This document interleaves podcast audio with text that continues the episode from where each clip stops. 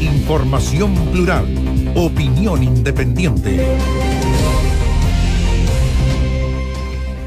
A ver, muchas personas nos están escribiendo al WhatsApp. No se ha aprobado el retiro de otro 10%. Lo que se aprobó hace instantes en la Comisión de Constitución de la Cámara de Diputados. La idea de legislar. Es la idea de legislar. Ahora, por una. Es el primer, paso, el primer paso para que llegue. Una abrumadora mayoría. Eh, y hablemos de este escenario que, que se abre, eh, Néstor. ¿De qué habla este escenario? Habla de que hay muchas necesidades. Necesidades económicas, en virtud, primero, del estallido social, con el deterioro económico que eso significó, ¿no es cierto? Y después con la pandemia. ¿Cuáles son los problemas? Que ya hay personas que no podrán retirar un 10% porque no les queda nada. ¿Dos millones de personas son aproximadamente? No, quienes no le queda nada, un millón y fracción. Redondeamos un millón y medio entonces. Eh, y por lo tanto, lo que está planteando, a ver, el trasfondo de esto, hay que muchas familias necesitadas que lo han pasado mal, el primer retiro del 10%, algo aparentemente palió eh, la situación, incluso la situación económica general del país, pero también hay que decir que el retiro del primer 10% y un eventual retiro del segundo 10% ya es el de fondo final del sistema de fondos de pensiones. O sea, digámoslo, serían un poco más de 3 millones de personas que quedarían en cero si es que se aprueba un segundo retiro. Claro, que no les quedaría nada. Se, quedarían, por, ejemplo, por lo tanto, sin, eh, sin, eh, sin fondos de pensión. Por ahora, tendría que empezar de cero, digamos, a acumular. Eh, y esto sería ya no quitarle un, ladrillo, digamos, al andamiaje de, del sistema de fondos de pensiones, sino simplemente ya definitivamente empezar ya a retirar piezas para desmoronarlo. Algunos están por eso, legítimamente. La pregunta es la siguiente. Uno, la titularidad de esos fondos. O sea, aquí se está argumentando para el retiro del 10% a partir de una, a partir de una idea, de que esos fondos son de cada cotizante. Son míos. La pregunta es si más adelante. No es del Estado ni del sistema. Son la pregunta es si más adelante quienes quieran cambiar el sistema por otro o modificarlo van a mantener esa idea. Que los fondos que ya están son de cada uno de quienes han cotizado esos fondos. Porque algunos están planteando, y está bien, ¿no es cierto?, un sistema solidario, de reparto. La pregunta es qué pasa con los fondos actualmente acumulados por cada uno de los cotizantes. ¿Van a seguir siendo respetada esa titularidad más adelante o la discusión más eh, futura puede cambiar. Ese es un punto. Pero yo creo que lo más relevante, Néstor, porque estamos hablando de la pandemia, ¿no? que la pandemia se va a mantener en el tiempo que todavía no hay cura, todavía no hay vacuna. Y los efectos de la pandemia van a seguir, digamos. Y los efectos de la pandemia van a seguir. Puede llegar la vacuna, pero los efectos van a ser. Y el deterioro de la economía ya está y su recuperación va a ser lenta. Es que hay muchas familias con necesidades. Y aquí es donde hay una interpelación y va a ser parte de la argumentación que se va a dar, ya se dio en, la comisión, pero también en la sala, es qué ha hecho el Ejecutivo, qué ha hecho el Estado para ir en ayuda a las personas necesitadas. El gobierno dice, bueno, hemos hecho todo esto, esto es lo que hemos gastado, aquí está la plata, y está la réplica de la oposición que dice, todavía se puede gastar más, aunque sea endeudándose. Ese es el fondo del debate. El 10%, digamos, es un mecanismo para ir en ayuda a las personas necesitadas, asumiendo sí que si se retira un nuevo 10%, ya hay personas, probablemente las más necesitadas, que no les quedan fondos que retirar. ¿Cuál es, ¿Cuál es el comentario? El comentario generalizado, uno lo ve sistemáticamente, es que tener cero o mil en la FP, a juicio de las personas, estoy hablando, no, no es lo que yo creo, es lo que se menciona. Cero o cien da lo mismo porque la pensión va a ser mala igual. Entonces, la demanda es que ahora que viene un proceso constitucional, que se va a hablar de las nuevas la nueva relación del Estado con los ciudadanos a través de la estructura política y jurídica que incluye o que envuelve la Constitución, es el momento de hablar entonces qué va a pasar con estos fondos que son de cada cual. Bueno, a lo mejor los puede tomar el Estado, se los lleva, un fondo solidario, un sistema de reparto, lo que sea. Entonces se abre toda esta dinámica y ahí es donde aparecen varios interesados en que mejor se haga otro retiro del 10%. Eso por un lado, por los que no creen en el sistema. Pero hay otros casos, que son muchos, profesionales jóvenes que han perdido, o no tan jóvenes, pero ya entrando a los 40, que han perdido su fuente laboral, que ya no tienen ningún, dónde más echar mano, que los intereses de, de, la propiedad que se compraron, el departamento que con mucho esfuerzo, primer profesional en la familia, se compraron, no tienen cómo pagar los dividendos, están entrando en default, o sea, no, no van a tener plata para pagar. Y el 10% puede ser una solución a esas personas. Estamos hablando de una franja, como tú dices, de profesionales. Que es la, es la clase. Con un nivel de ingreso que, que tenían y que clase, lo perdieron. Que es la nueva clase media que tanto le gustó hablar a los gobiernos pasados, el gobierno de la concertación y también al gobierno de Sebastián Piñera, cómo crecía esta clase media. Bueno, en pandemia y tras el denominado estallido social, ahora hay que ver cómo se mantiene esa franja de clase media que son primeros profesionales que lograron no tener su auto pagándolo en cuota o con estos sistemas de compra, ¿cómo se llama? Eh, compra inteligente o, o, su propiedad a 25 años, a 20 años y ahora se quedan sin trabajo, sin sostén. ¿Cómo? a ellos se les llega con recursos para que sostengan justamente ese nivel de vida. Porque si no, lo otro es salir del nivel de vida que tienen, entregarle al banco la propiedad, devolver el auto, con todo lo que conlleva, sin trabajo siempre, y volverse aquí a la casa de los papás. Y aquí entran los ingenieros comerciales, entran los abogados, entran los periodistas, y podemos hacer una lista larga de profesionales que, claro, en algún minuto el sueño... Claro, a, mira, yo, a ver, eh, es duro decirlo, pero quizás lo que eh, el debate en el que estamos es cómo repartimos no la riqueza, sino la pobreza. Vale decir, bueno, la administración de pobreza, la próxima administración de gobierno. Es. O sea, lo que estamos tratando de puede ser descarnado, ¿eh? pero yo creo que hay que decirlo. Todos los países del planeta, miren todos los países, todos los países se han empobrecido por la pandemia. En el caso de Chile es la pandemia y además el estallido social independientemente, digamos, de la necesidad de hacer reformas, pero estoy hablando de los efectos concretos, ¿no es cierto?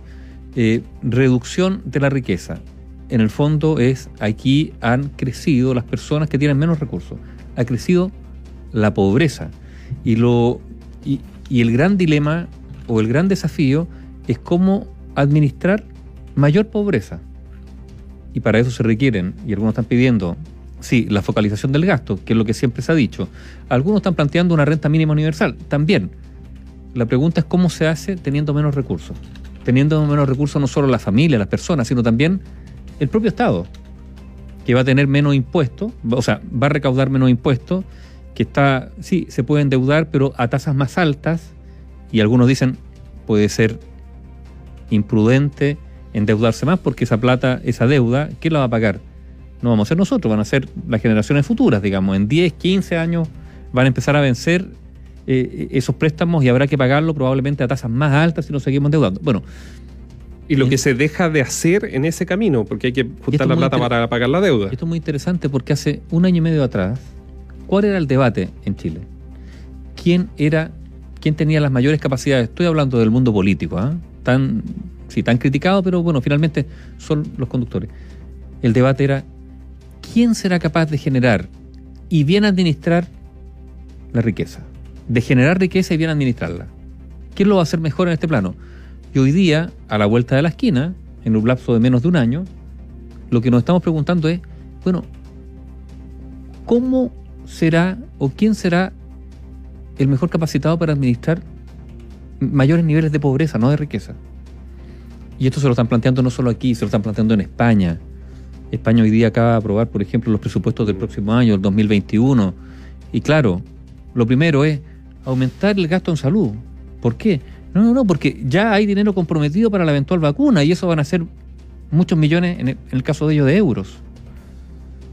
Y está pasando en Italia. En, en Italia se han registrado manifestaciones. ¿Por qué? De las personas que dicen, no aguantamos ya más el encierro. Tenemos que abrir nuestros locales o si no... Manifestaciones violentas también con, brotes de violencia, iniciada originalmente por eh, pequeños propietarios de restaurantes. Entonces, el desafío, la administración de la pobreza o de mayores niveles de pobreza, es un desafío global y también local. Y esto del 10% se apuntala ahí. Finalmente, ¿qué, ¿cuál es el argumento más fuerte que vamos a encontrar para el retiro del 10%? Que hay una necesidad evidente de mayores recursos. Está bien. Hay argumentos muy, muy de fondo para decir que esto no es bueno porque estamos sacrificando las pensiones futuras. O sea, claro. porque, en un contexto, porque en un contexto de mayor pobreza aumentar las cotizaciones y todo lo que se está planteando, no sé si el, digamos, el escenario va a dar, pero hay una necesidad evidente y objetiva. Y probablemente en nuestro país... Y perdón, sin modernizar el Estado, ¿ah?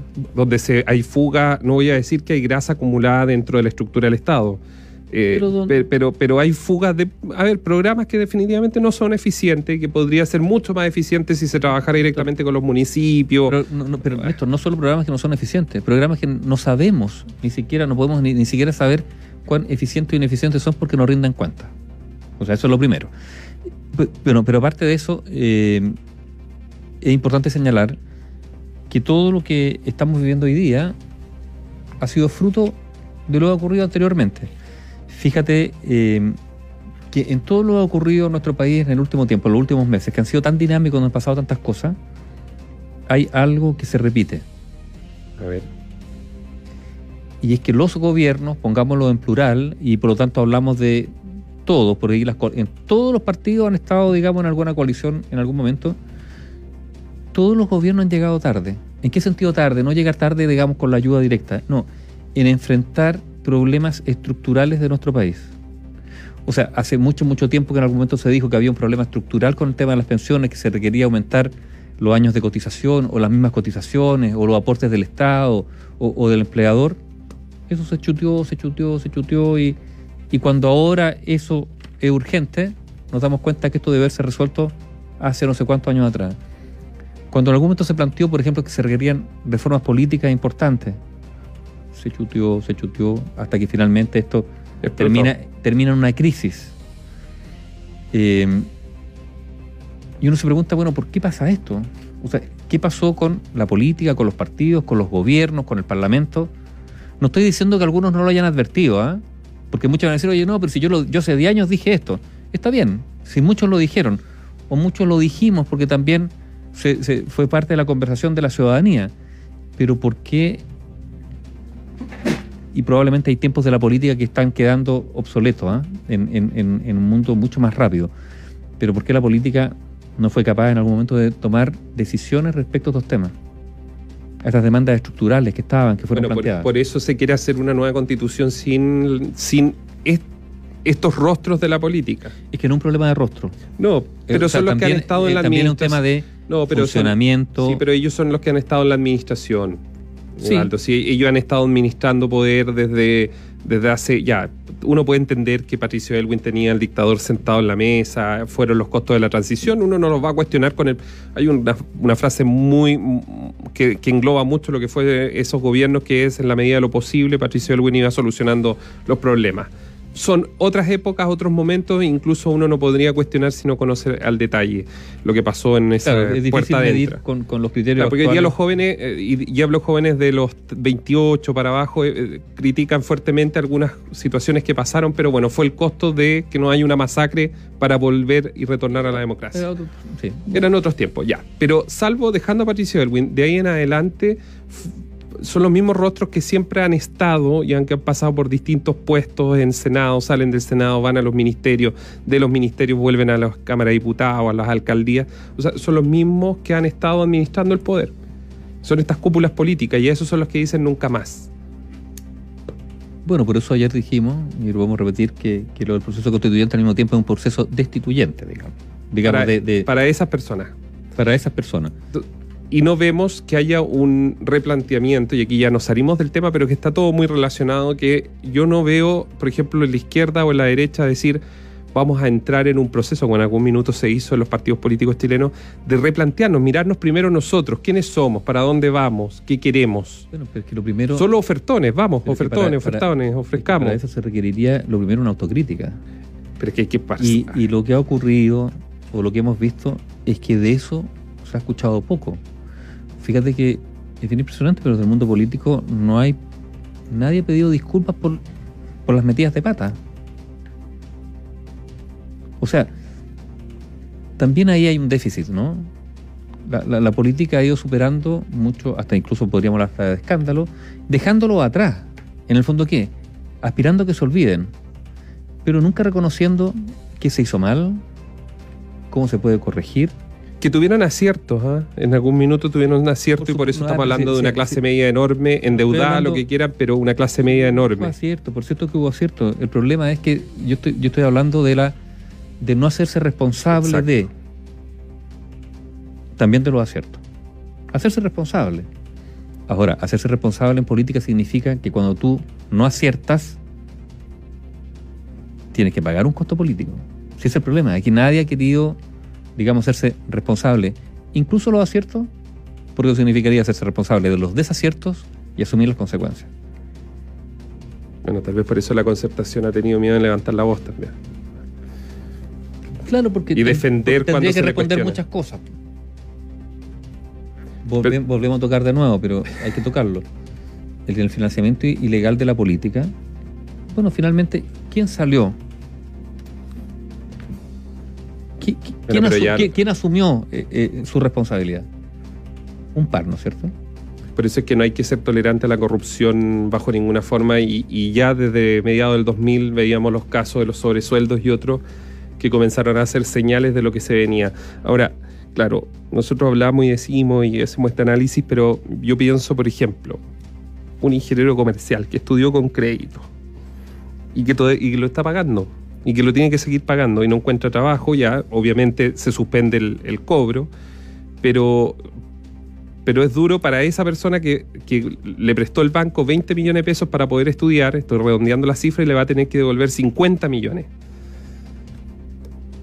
¿Cómo se le responde a ello hoy día sin trabajo y el sistema brutalmente roto? Porque para un ingeniero comercial es muy difícil encontrar trabajo hoy día, a diferencia de lo que era hasta el año pasado que para ir a trabajar, porque claro, fondos va a haber, lo conversábamos antes de empezar el programa, Aníbal, fondos van a haber, porque el Ministerio de Obras Públicas va a construir carreteras, van a construir edificios. ¿Pero va a ser suficiente eso para superar la crisis?